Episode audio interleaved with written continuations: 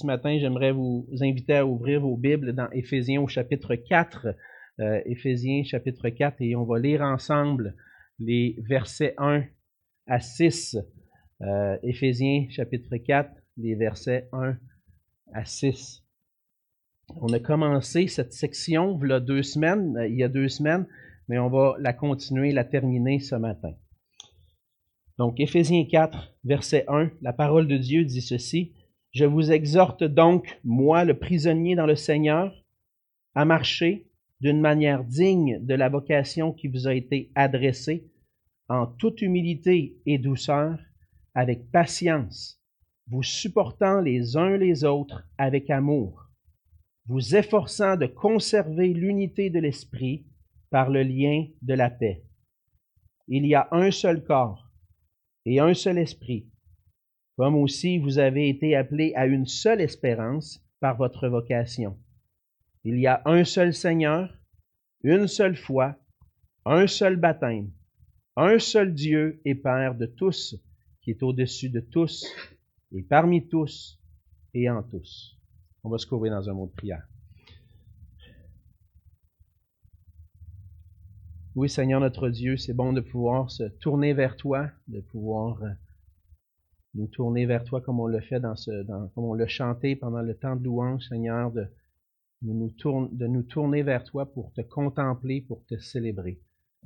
Seigneur, euh, à travers la, à travers les louanges, bien souvent, on, on prend ce temps de détourner nos regards de ce qui peut nous euh, préoccuper, de ce qui peut nous euh, inquiéter, afin de fixer nos yeux sur toi. Et bien souvent, Seigneur, tu permets qu'à travers cette louange, on puisse, en te contemplant, réaliser combien grand tu es et combien nos mots sont, sont petits à ta lumière, Seigneur.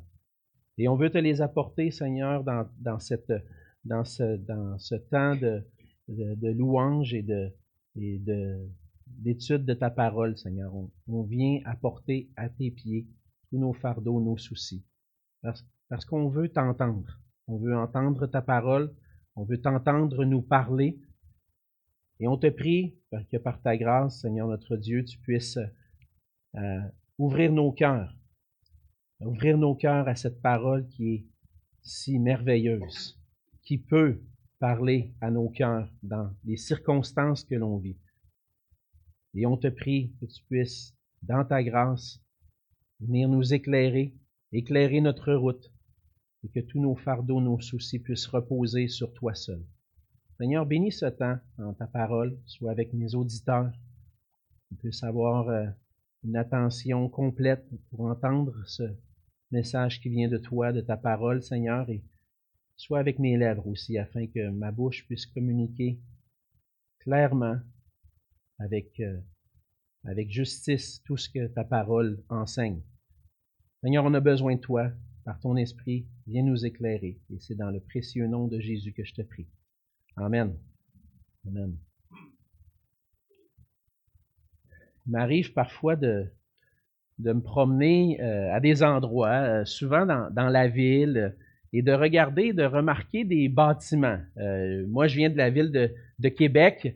Et puis, euh, l'une des, la, plus vieille ville, en fait, en Amérique du Nord. Hein, et puis, euh, lorsqu'on se promène, pour ceux qui l'ont déjà fait, dans le Vieux-Québec, euh, entre autres la rue du Petit Champlain et tout ça, on est capable d'admirer des bâtiments du 17e siècle. C'est impressionnant de regarder ces bâtiments-là que tu dis, ça fait, hé mon ami, ça fait plus que 300 ans que ces, 400 ans que ces bâtiments-là ont été construits, puis ils demeurent encore debout. Et puis, euh, ça, me fascine de voir parfois que des bâtiments faits de pierre peuvent durer plus longtemps même qu'une vie humaine. Des, siècles, euh, c'est sûr, si on en prend soin. Euh, j'aime particulièrement les bâtiments anciens parce qu'on peut voir justement cette solidité qui dure à travers le temps. Mais pour qu'un bâtiment puisse rester bien établi, bien solide, il y a besoin d'avoir un bon fondement. Si le fondement n'est pas bien établi, ben le bâtiment va pas pouvoir rester debout bien longtemps. Pour rester solide, debout, le bâtiment a besoin du fondement solide. C'est la même chose un peu pour l'Église. Pour, entre autres, ce que Paul aborde dans ce passage-là, pour l'unité de l'Église. Pour rester solidement unis, l'Église aussi doit reposer sur les bons fondements. L'unité de l'Église, c'est un des sujets qui est souvent le plus abordé dans les épîtres. Pourquoi? Parce que par nature, les êtres humains ont tendance à avoir des conflits et à avoir parfois entre eux des divisions. On voit que dès les débuts de l'Église, on voit même qu'avant même que l'Église commence, dans les évangiles, le Seigneur Jésus lui-même avait enseigné ses disciples sur l'importance d'être unis. Et dans sa prière qu'on voit dans Jean 17, et on va y revenir un peu plus tard, Jésus avait prié justement pour que ses disciples soient unis, que ses disciples soient un en lui. Et on comprend bien l'importance de l'unité dans l'Église et de travailler à cette unité-là. On a vu il y a deux semaines l'importance justement de travailler à cette unité. Mais pour pouvoir vivre cette unité, on a parfois besoin, et on a besoin de comprendre quels sont les fondements de cette unité. Pour maintenir notre unité, on doit saisir qu'est-ce, sur quoi cette unité-là est fondée. Parce que notre tendance serait bien souvent, surtout lorsqu'on est contrarié, de vouloir pas vivre nécessairement cette unité, même si on comprend qu'elle est importante, des fois, lorsqu'on est contrarié, on a tendance à vouloir s'isoler, de vivre individuellement, ou même parfois d'être prêt à aller jusqu'à provoquer des divisions, des conflits.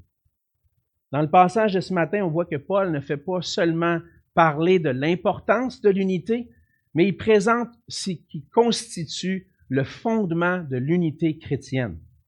Il y a deux semaines, on a commencé à voir Qu'est-ce qu'on a besoin de faire pour entretenir cette unité?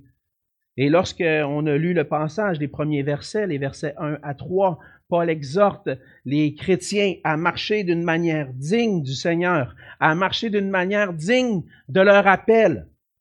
Et doivent pour ça cultiver l'humilité, la douceur, l'amour, se supporter les uns les autres.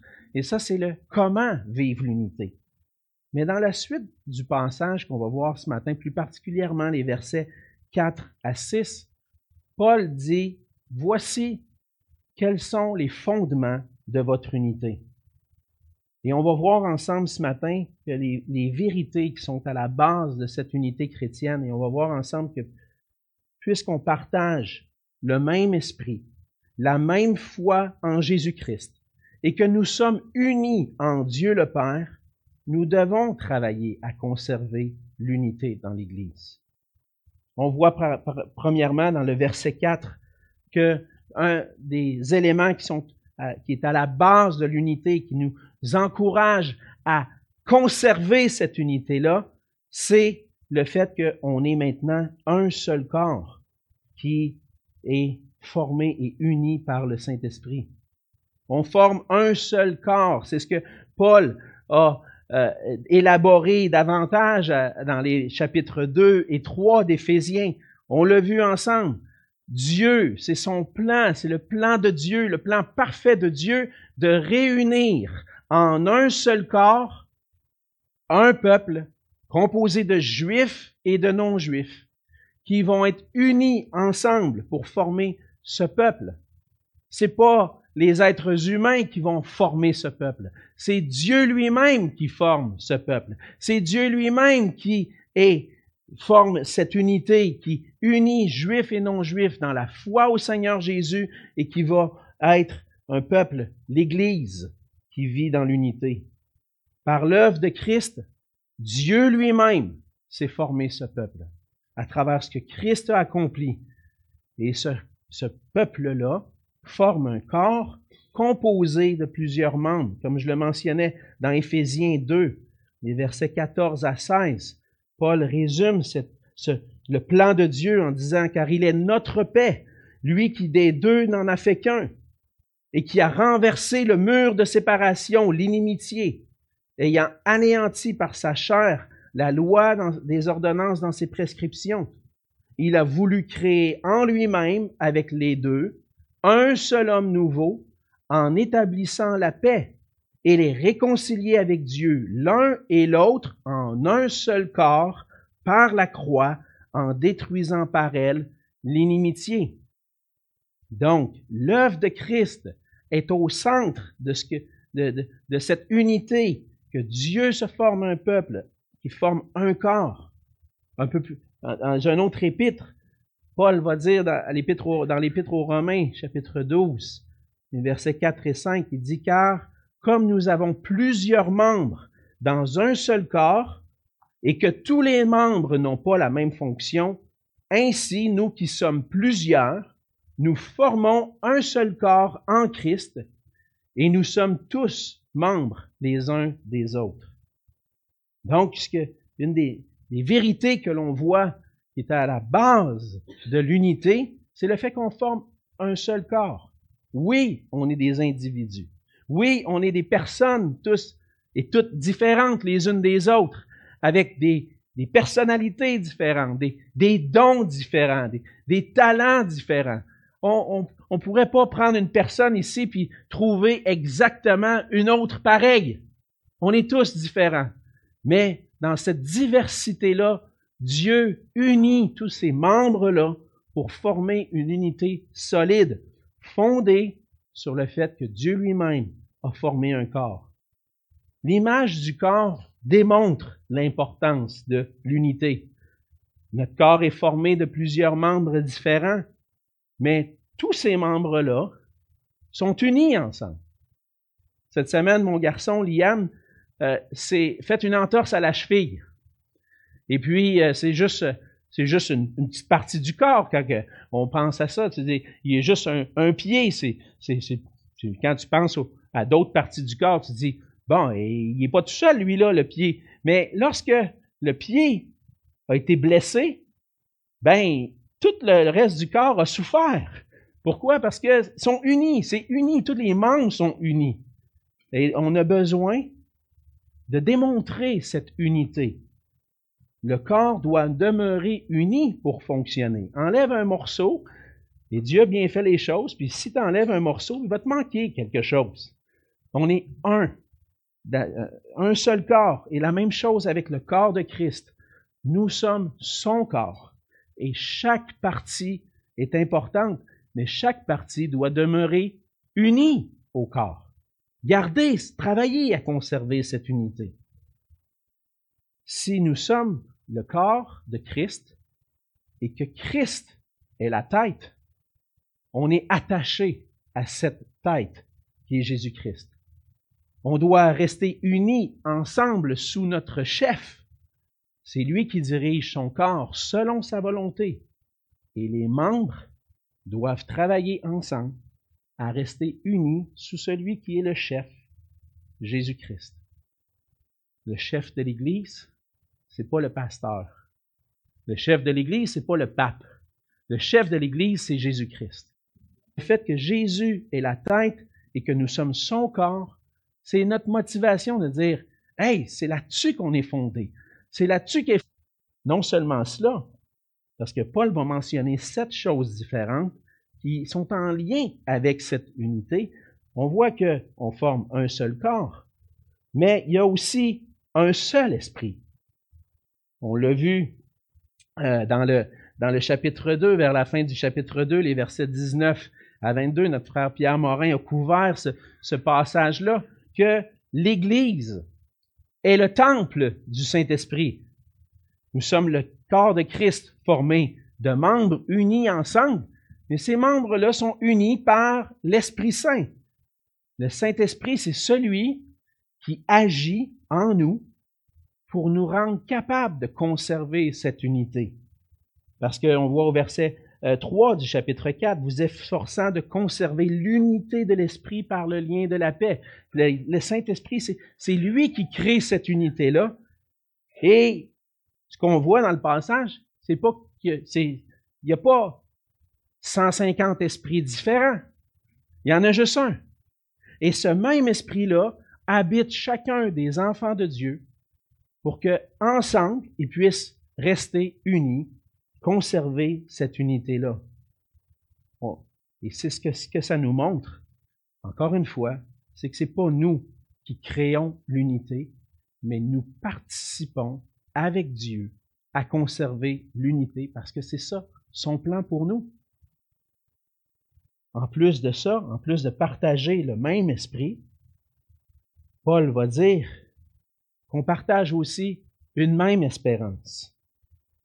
Il dit au verset 4 qu'il y a un seul corps et un seul esprit, comme aussi vous avez été appelés à une seule espérance par votre vocation. Donc, un troisième élément, on est un corps, il y a un seul esprit, il y a une même espérance. On partage tous cette même espérance ensemble, cette espérance qui est liée à l'appel que Dieu a placé sur notre vie. Dans le fond, au, euh, chapitre 1, verset 18, on avait vu la prière de Paul, que dans un sens, Paul priait le Seigneur qu'il illumine les yeux de votre cœur pour que vous sachiez quelle est l'espérance qui s'attache à son appel. On partage ensemble une espérance. Et c'est quoi cette espérance-là? L'espérance de la vie éternelle. Hein? L'espérance que par la foi en Jésus-Christ, maintenant on est pardonné de nos péchés et que nous avons la vie, la vie éternelle, le bonheur d'être avec Dieu pour toujours. Et nous partageons cette même espérance. Et ce que ça, un jour j'entendais un pasteur dire, dans 100 ans d'ici, on va tous être probablement, la plupart d'entre nous au moins, ceux qui ont placé leur foi en Jésus-Christ, vont être au ciel avec le Seigneur. Et là, est-ce qu'il va y avoir division? Non. Non, parce que on va être unis auprès du Seigneur. Et dès maintenant, avec cette espérance d'être avec le Seigneur pour toujours, c'est une espérance qu'on partage. Et on peut vivre dès maintenant cette unité. Parce qu'on est unis ensemble dans le fait qu'un jour, Jésus va revenir, de croire qu'il va revenir, qu'il va venir nous prendre pour qu'on puisse être avec lui pour l'éternité. Cette espérance nous unit ensemble. C'est celle, cette espérance de la vie éternelle. Donc, déjà, dans, dans le premier verset, on voit trois éléments qui sont au fondement de notre unité. Dieu qui crée un corps, le corps de Christ qui donne son esprit, qui nous unit ensemble, et à travers l'appel qu'il a placé sur notre vie en nous appelant à lui, il nous donne une espérance, celle d'être avec lui pour l'éternité. Donc, au fondement de notre unité, trois éléments déjà qu'on voit. Mais c'est important de réaliser ce, qui est au fondement de notre, de notre unité. On va voir d'autres éléments.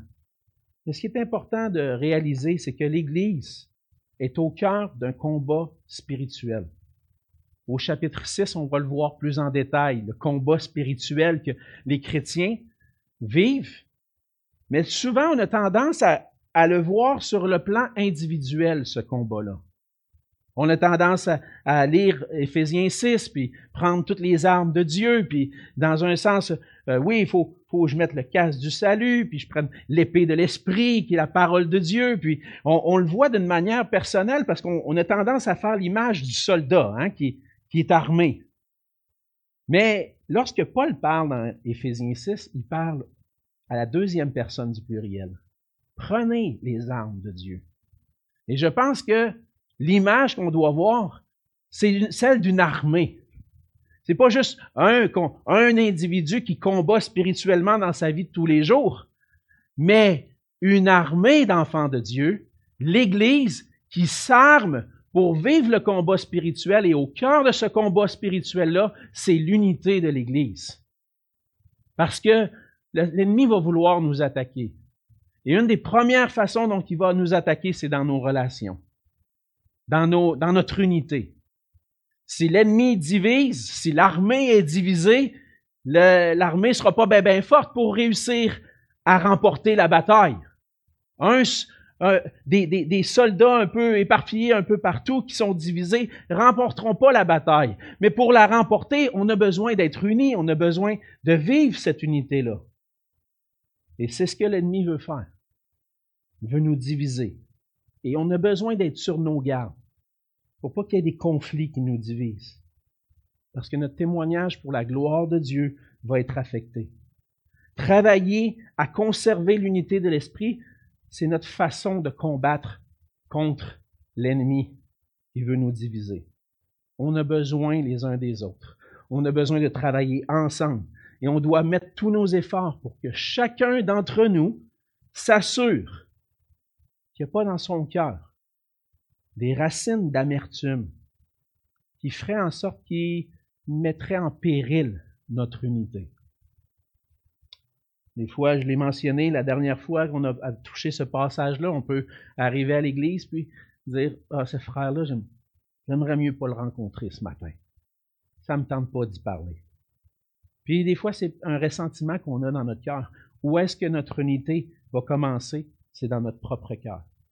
On a besoin d'analyser nos cœurs pour s'assurer qu'il n'y a pas quelque chose qui nous divise, qu'il n'y a pas de conflit, pour que la gloire de Dieu puisse resplendir à travers nous, pour que notre témoignage puisse être efficace. On a besoin de s'assurer qu'on travaille ensemble à conserver l'unité, travailler comme un seul corps dirigé par le Saint-Esprit. Ça, c'était les, trois premiers éléments. Dans la verset 5, Paul va mentionner trois autres éléments qui sont à la base de notre unité. Et c'est le fait qu'il y a un seul Seigneur, une seule foi, un seul baptême. En abordant le fait qu'il y a un seul Seigneur, Paul fait référence à la personne et à l'œuvre de Christ. On partage ensemble cette même foi et un même baptême dans le Seigneur Jésus. La personne et l'œuvre de Christ et notre foi en lui nous unit.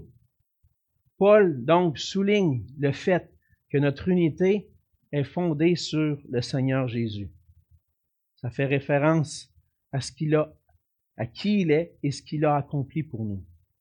Comme on l'a mentionné tout à l'heure, il n'y a pas plusieurs chefs dans l'Église, il y en a juste un. C'est lui qui est la tête. C'est le Seigneur Jésus. C'est lui qui dirige toutes choses. Mais de la même façon qu'il y a un seul Seigneur, il y a aussi une seule foi dans le Seigneur Jésus qui nous unit. Dans le fond, l'Église, c'est pas un club social dont l'appartenance varie en fonction des, circonstances. Il y a des clubs de l'âge d'or hein, dans notre société, on a ça, club de l'âge d'or je peux pas y participer encore. Je partage pas le même intérêt. bon, peut-être qu'on pourrait partager un certain intérêt sur euh, certains sujets, mais j'ai pas l'âge d'or encore. Ça va attendre un petit peu, j'espère. mais c'est ça. Si on, par exemple, mes enfants jouaient au baseball, il y avait un intérêt pour le baseball, il y avait une équipe de baseball. On peut partager des intérêts avec des gens autour de nous dans notre société, puis euh, avoir des, des, des clubs, euh, des, des, organisations qui, qui unissent ces gens-là. Mais dans l'Église de Jésus-Christ, c'est le Seigneur Jésus lui-même qui est notre unité. C'est le Seigneur Jésus lui-même qui est le fondement. L'Église est composée de gens qui ont placé leur confiance en Jésus-Christ pour leur salut et puis qui persévèrent dans leur marche avec lui. Qui qui marche en avant? C'est le Seigneur Jésus. Qui qui est à la base de notre unité puis qui, nous aide à conserver l'unité, c'est le Seigneur Jésus. Mais l'unité est aussi fondée sur le fait que nous avons placé notre foi en Jésus-Christ, seul pour notre salut. Et si je n'ai pas placé ma foi en Jésus-Christ, je ne fais pas partie de l'Église. Je ne suis pas uni avec les personnes qui ne croient pas en Jésus. L'unité de l'Église est, fondée sur la foi en Jésus-Christ. Et ça peut arriver parfois même qu'il y ait des églises qui disent croire en Jésus-Christ. Est-ce qu'elles croient réellement à l'Évangile?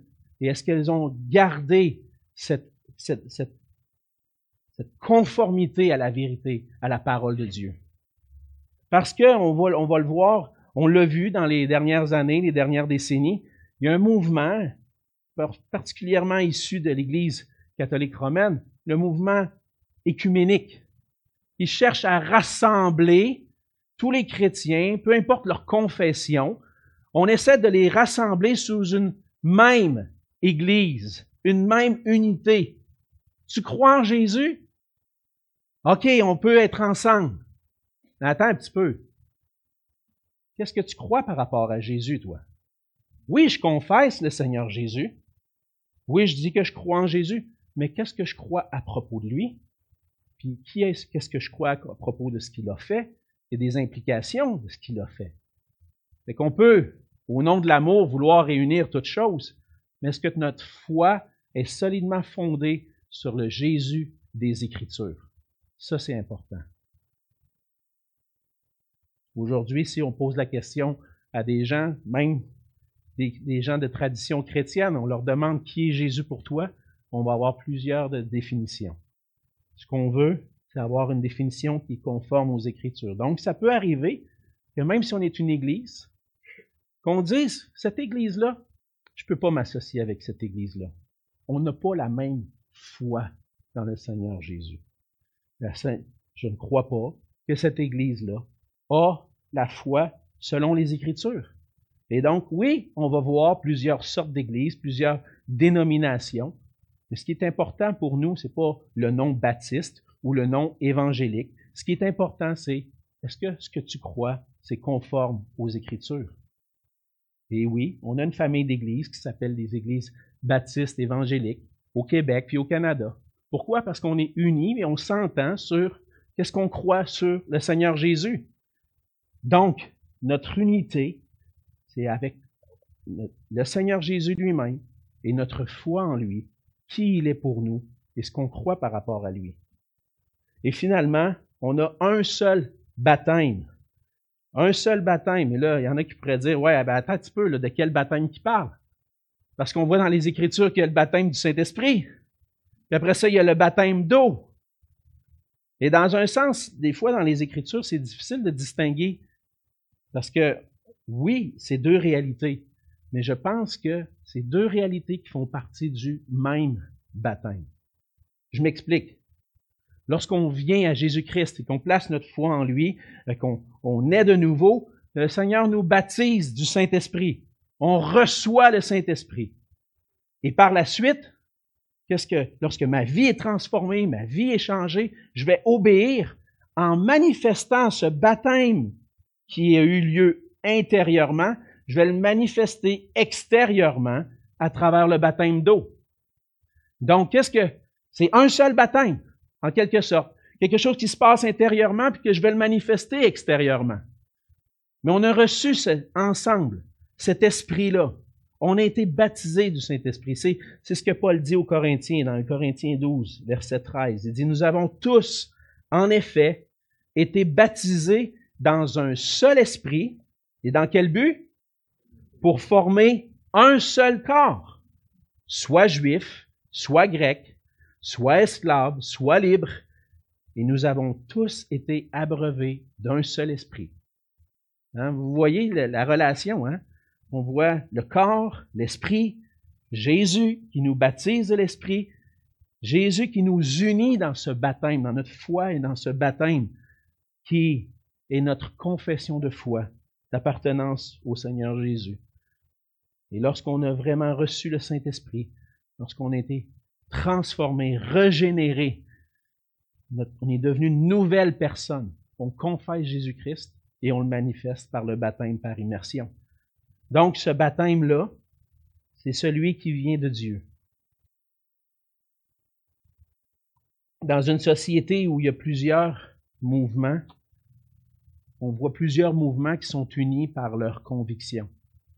Au Québec, on a été témoins et toujours témoins d'un mouvement souverainiste. Hein? Vous avez entendu parler de ça, le mouvement souverainiste au Québec. Pour ceux qui sont pas d'ici, mais qui se sont intégrés à notre société québécoise, peut-être vous connaissez pas tout parfaitement l'histoire de ce mouvement-là. Mais il y a un mouvement qui est né vers la fin des années 60, lorsqu'un certain général, Charles de Gaulle, a lancé euh, euh, Vive le Québec libre. et faisait référence à, à toute cette, cette emprise que pouvait avoir le monde anglophone sur les francophones. Et puis, lorsqu'il a prononcé ça, certains ont pris ça et ont dit, oui, on veut être libre, on veut être indépendant, on veut être souverain, on veut se séparer du Canada. Puis, ça l'a monté, le Front de libération du Québec en début des années 70, mais ça a mené que le mouvement a formé un parti politique, hein, le Parti québécois, sous René Lévesque. Et ce mouvement-là a été uni pendant plusieurs années. Mais aujourd'hui, si vous cherchez le mouvement souverainiste, il y a encore un parti québécois, mais ils sont un peu éparpillés dans plusieurs partis. Et on peut le dire, je pense que c'est un constat qu'on fait avec le temps, c'est le mouvement il a perdu de sa vigueur.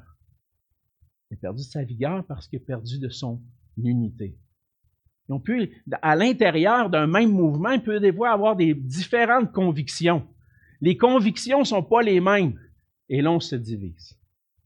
Mais c'est ce qu'on voit dans ce passage, dans le verset 5, c'est que si on veut rester unis, on a besoin de rester ferme dans nos convictions au Seigneur Jésus, ferme dans notre foi, attaché à ce que le Seigneur a accompli en nous, et puis on va demeurer unis de cette façon-là. Et on doit s'assurer qu'on est unis par la bonne chose. Est-ce que c'est la foi au Seigneur Jésus qui est mon unité, notre unité, ou des intérêts communs. Comme je l'ai dit, on n'est pas un club social. Notre unité, c'est en Jésus-Christ, par notre foi en lui. Et on doit s'assurer que rien vient compromettre notre unité dans la foi. Ça veut dire être aux aguets pour des enseignements, des faux enseignements qui sont pas conformes aux Écritures, qui sont contraires à notre foi. Et ces faux enseignements-là peuvent diviser on doit s'assurer que notre unité est fondée sur une foi qui est fidèle à la parole de Dieu. Et on doit être prudent avec ce qu'on écoute. Je le mentionne tellement souvent parce qu'on est dans une ère où l'information voyage et est rendue disponible à vitesse fulgurante. Puis, tellement disponible que on essaie de nommer aujourd'hui des églises qui n'ont pas leur prédicateur ou leur pasteur qui prêche sur Internet. Hein? Il n'y en a plus bien, bien. Donc, vous avez accès à tout. Puis, il y a des excellents prédicateurs. Je ne vous dis pas d'écouter juste Alexandre Marquis ou Pierre Morin ou Yvan Bouchard ou les enseignants Amex, Gaétan, ceux qui sont ici. On ne vous dit pas, écoute juste lui, sinon tu vas. Non, il y en a des très bons, puis il y en a qu'on pourrait même vous recommander. Oui, lui, tu peux l'écouter, c'est un excellent prédicateur. Mais il y en a une méchante gang que je pourrais dire, non, arrête d'écouter ça. Parce que ça, c'est pas conforme aux Écritures. C'est pas conforme à notre foi. Puis si on veut travailler à garder l'unité dans la foi, on doit veiller à ce qu'on écoute, à ce qu'on entend, qui nous enseigne, de qui on reçoit les enseignements. Est-ce que les enseignements sont conformes aux Écritures? C'est une mise en garde, parce que ça va arriver. Je l'ai dit, hey, il y a un tel, puis j'ai déjà eu des fois rencontrer des personnes dans mon bureau comme pasteur, puis dire, j'ai écouté un tel, un tel, un tel. Je m'excuse, on va écrire, on va ouvrir les Écritures ensemble. Puis on va regarder, est-ce que c'est conforme aux Écritures ce que tu as entendu de cet enseignant-là?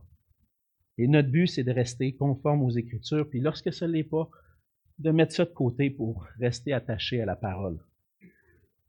Troisièmement, on voit dans la fin du passage que Paul va ramener à Dieu le fondement de notre unité. En disant au verset 6, il y a un seul Dieu et Père de tous, qui est au-dessus de tous, et parmi tous, et en tous. Nous sommes unis ensemble parce qu'on est unis dans une communion avec le seul vrai Dieu. Avec, notre communion est avec Dieu. Paul souligne le fait qu'il y a un seul Dieu et Père de tous. C'est important pour les Éphésiens que Paul le rappelle parce que les Éphésiens sont habitués dans leur culture à l'adoration de plusieurs dieux, de plusieurs euh, euh, divinités, et la foi était un peu mélangée parfois.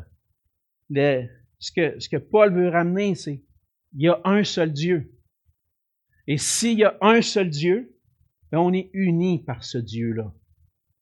Il n'y a pas un Dieu plus important que l'autre. Parce qu'il y en a juste un. Certains pouvaient peut-être suivre un Dieu plus qu'un autre. Mais lorsque c'est le même qu'on partage ensemble et que notre foi est en lui, dans le fond, c'est lui qui forme notre unité. C'est le Dieu et Père, unique, un seul Dieu, qui est au fondement de notre unité. De plus, Paul va ajouter que ce Dieu-là, c'est le Dieu unique, mais c'est le Dieu qui est au-dessus de tous.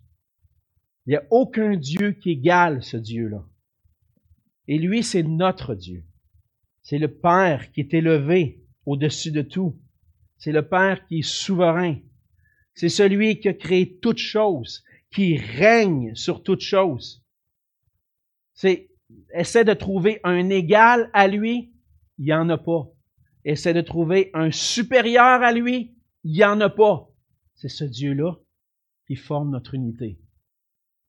Dieu n'est pas divisé. Il y en a juste un. Et c'est lui qui nous forme. C'est lui qui nous a élus. C'est lui qui nous a choisis avant la fondation du monde pour former ce peuple uni. Il est notre Dieu et en Jésus-Christ, on est en communion avec ce Dieu-là. Le Père, on va voir, on voit dans, le, reste du, le reste du verset, il dit qu'il est au-dessus de tous et parmi tous et en tous. Certains voudraient comprendre ce passage-là pour dire que Dieu habite dans tous les êtres humains et que Dieu est présent partout dans la création et que Dieu est présent dans tout. Mais si on le place dans le contexte d'Éphésiens, on parle de quoi dans le, contexte? On parle de l'Église. On parle de l'unité du peuple de Dieu. Et je pense que lorsque Paul dit qu'il est en tous et parmi tous et en tous, il parle de ceux qui appartiennent au Seigneur Jésus, de ceux qui ont placé leur foi en lui. C'est ce Dieu et Père-là qui vit en nous par l'Esprit Saint. Et lorsque Paul mentionne cela, c'est pas, pas un langage universel, mais un langage exclusif à ceux qui ont placé leur foi en Jésus-Christ. Dieu est parmi nous. Dieu habite en nous par son esprit. Et c'est lui qui est au fondement de notre unité. Et si Dieu habite en nous par son esprit, il crée l'unité au milieu de son peuple. Comme je le disais, Dieu ne peut pas être divisé en lui-même. Et on a vu dans le passage, ce qui est intéressant dans le passage, c'est que Paul va mentionner les trois personnes de la Trinité. Vous avez vu dans le, verset 4, il mentionne l'Esprit. Le verset 5 mentionne le Seigneur Jésus. Et finalement, il mentionne le Père. Il y a un seul Esprit, un seul Seigneur, un seul Dieu et Père. Et le Père, le Fils et le Saint-Esprit sont unis ensemble et travaillent ensemble pour créer cette unité-là. Ils sont unis dans une union parfaite, dans une unité parfaite et indissociable depuis toute éternité. Est-ce que c'est possible que le Père, le Fils, le Saint-Esprit soient divisés? Impossible. Lorsque le Père décrète qu'un jour le Fils va descendre sur terre pour venir sauver la race humaine du péché, est-ce que le Fils peut s'opposer au Père? Non. Et lorsque le Fils vient et qui décide d'envoyer son esprit pour donner son esprit au peuple de Dieu, à ceux qui, lui appartiennent, est-ce que l'esprit s'oppose à ça? Non.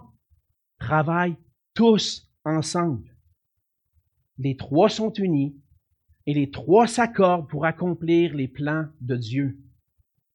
Et si l'Esprit de Dieu habite en chacun de nous, ça fait que nous sommes unis à lui et en Jésus-Christ. Et notre unité est fondée sur la personne de Dieu même. Est-ce que c'est possible de qu'un lorsqu'il y a un, très bon fondement, que le bâtiment qui est construit dessus soit un petit peu tout croche. Oui, ça peut arriver. Il peut avoir un excellent fondement. Puis il peut avoir un bon bâtiment parce que c'est le Seigneur Jésus qui bâtit son Église. Mais Alain, lorsque les briques décident de se frotter ensemble, puis décident de, moi, je vais bouger de même, à la place de rester à ma place. Moi, lui, je vais le tasser un petit peu. Ça restera pas solide longtemps, hein? C'est le Seigneur qui bâtit son fondement. Puis notre unité est basée sur l'œuvre de Dieu.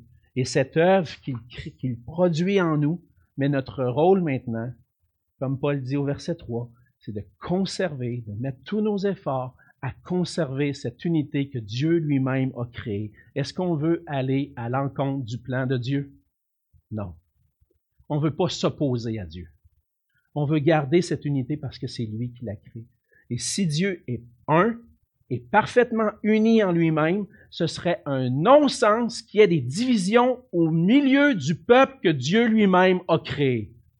C'est impossible. On veut pas que ça l'arrive. On va travailler ensemble à conserver l'unité. Mais comment est-ce qu'on peut vivre cette unité qui a été établie, que Dieu lui-même a établie? Comment on peut la maintenir? Et premièrement, Paul va mentionner, si on revient un petit peu avant, il y a une prière de Paul, chapitre 3, versets 14 à 20. Et dans un sens, on a besoin d'être, selon la richesse de sa gloire, verset 16, chapitre 3, verset 16, d'être puissamment fortifié par son esprit dans l'homme intérieur, en sorte que Christ habite dans vos cœurs par la foi, étant enraciné et fondé dans l'amour. On a besoin que Christ habite dans nos cœurs, que Christ soit enraciné en nous. Comment ça va arriver? C'est lorsqu'on va se soumettre entièrement au Seigneur et à sa parole. On va puiser ensemble à la source de celui qui crée notre unité pour la maintenir. Donc en vivant pleinement la plénitude de Dieu, dans une foi sincère et solide en Jésus-Christ et en sa parole, par l'œuvre de l'Esprit qui agit en nous, on va être en mesure de conserver l'unité. C'est Dieu qui la crée, c'est Dieu qui nous aide. Il produit tout en nous pour qu'on puisse la maintenir. Et donc, on a besoin de renoncer à nous-mêmes, de fonder nos vies sur Dieu, puis de chercher continuellement à être remplis du Saint-Esprit. Frères et sœurs, vous le savez, vivre et maintenir l'unité, ça demande des efforts. Mais tout est possible par celui qui crée cette unité au milieu de nous. Et c'est pour ça qu'on veut travailler, frères et sœurs, à conserver cette unité dans notre Église, dans l'Église de Jésus-Christ. C'est possible parce qu'on a les bons fondements. On forme un seul corps, on partage le même esprit, une même espérance. Jésus-Christ est notre seul Seigneur, on a placé notre foi en lui, on a manifesté notre foi par le baptême. Et Dieu est unique, il vit au milieu de nous et en nous. Donc on a besoin de, s'attarder et de se rappeler. Quel est ton plan pour nous, Seigneur? Et on voit dans Jean 17 au verset 20 à 23 la prière de Jésus au Père. Il dit, je prie pour ceux qui croiront en moi, afin que tous soient un. Comme toi, Père, tu es en moi, comme je suis en toi, afin qu'eux aussi soient un en nous, pour que le monde croit que tu m'as envoyé. Je leur ai donné la gloire que tu m'as donnée, afin qu'ils soient un comme nous sommes un, moi en eux et toi en moi, afin qu'ils soient parfaitement un et que le monde connaisse que tu m'as envoyé et que tu les as aimés comme tu m'as aimé.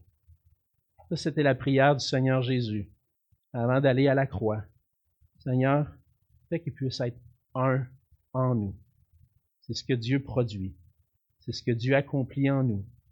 Et on veut travailler ensemble, continuer, persévérer. Et c'est ma prière. Que le Seigneur, qui vit au milieu de nous, qui crée cette unité entre nous, nous donne la grâce de travailler ensemble à la maintenir. Et tout ça pour sa gloire à lui seul. Prions ensemble. Oui, Seigneur notre Dieu, on voit dans, ce, dans, ta, parole des principes importants. Et Seigneur, si nous voulons rester affermis, fermes, solides dans notre unité, on a besoin de se rappeler que c'est toi, Seigneur. C'est ta personne, Père, Fils, Saint-Esprit, qui est au fondement de notre unité. C'est toi qui as tout accompli pour qu'on puisse être tes enfants, ton peuple. C'est toi qui as tout accompli pour que non seulement des Juifs soient sauvés, mais aussi des non-Juifs. C'est toi qui as envoyé tes disciples et tes apôtres par toute la terre pour proclamer ton évangile et nous réunir ensemble en un seul peuple. Merci Seigneur pour cette œuvre merveilleuse. C'est toi qui crée, qui bâtis ton Église. Et Seigneur, nous voulons obéir à cette exhortation, de mettre nos efforts, de nous efforcer de tout notre cœur à conserver l'unité de l'Esprit par le lien de la paix. Aide-nous, Seigneur, à briller pour toi en restant unis et qu'on puisse, Seigneur, être cette armée solide, unie ensemble, qui combat pour ta gloire. Produis en nous, Seigneur, tous les sentiments, tous les, tous les, ce qui est nécessaire pour que cette unité soit préservée et qu'on puisse résister aux attaques de l'ennemi. Et Seigneur, je te prie toutes ces choses pour ta gloire, à toi seul. Amen.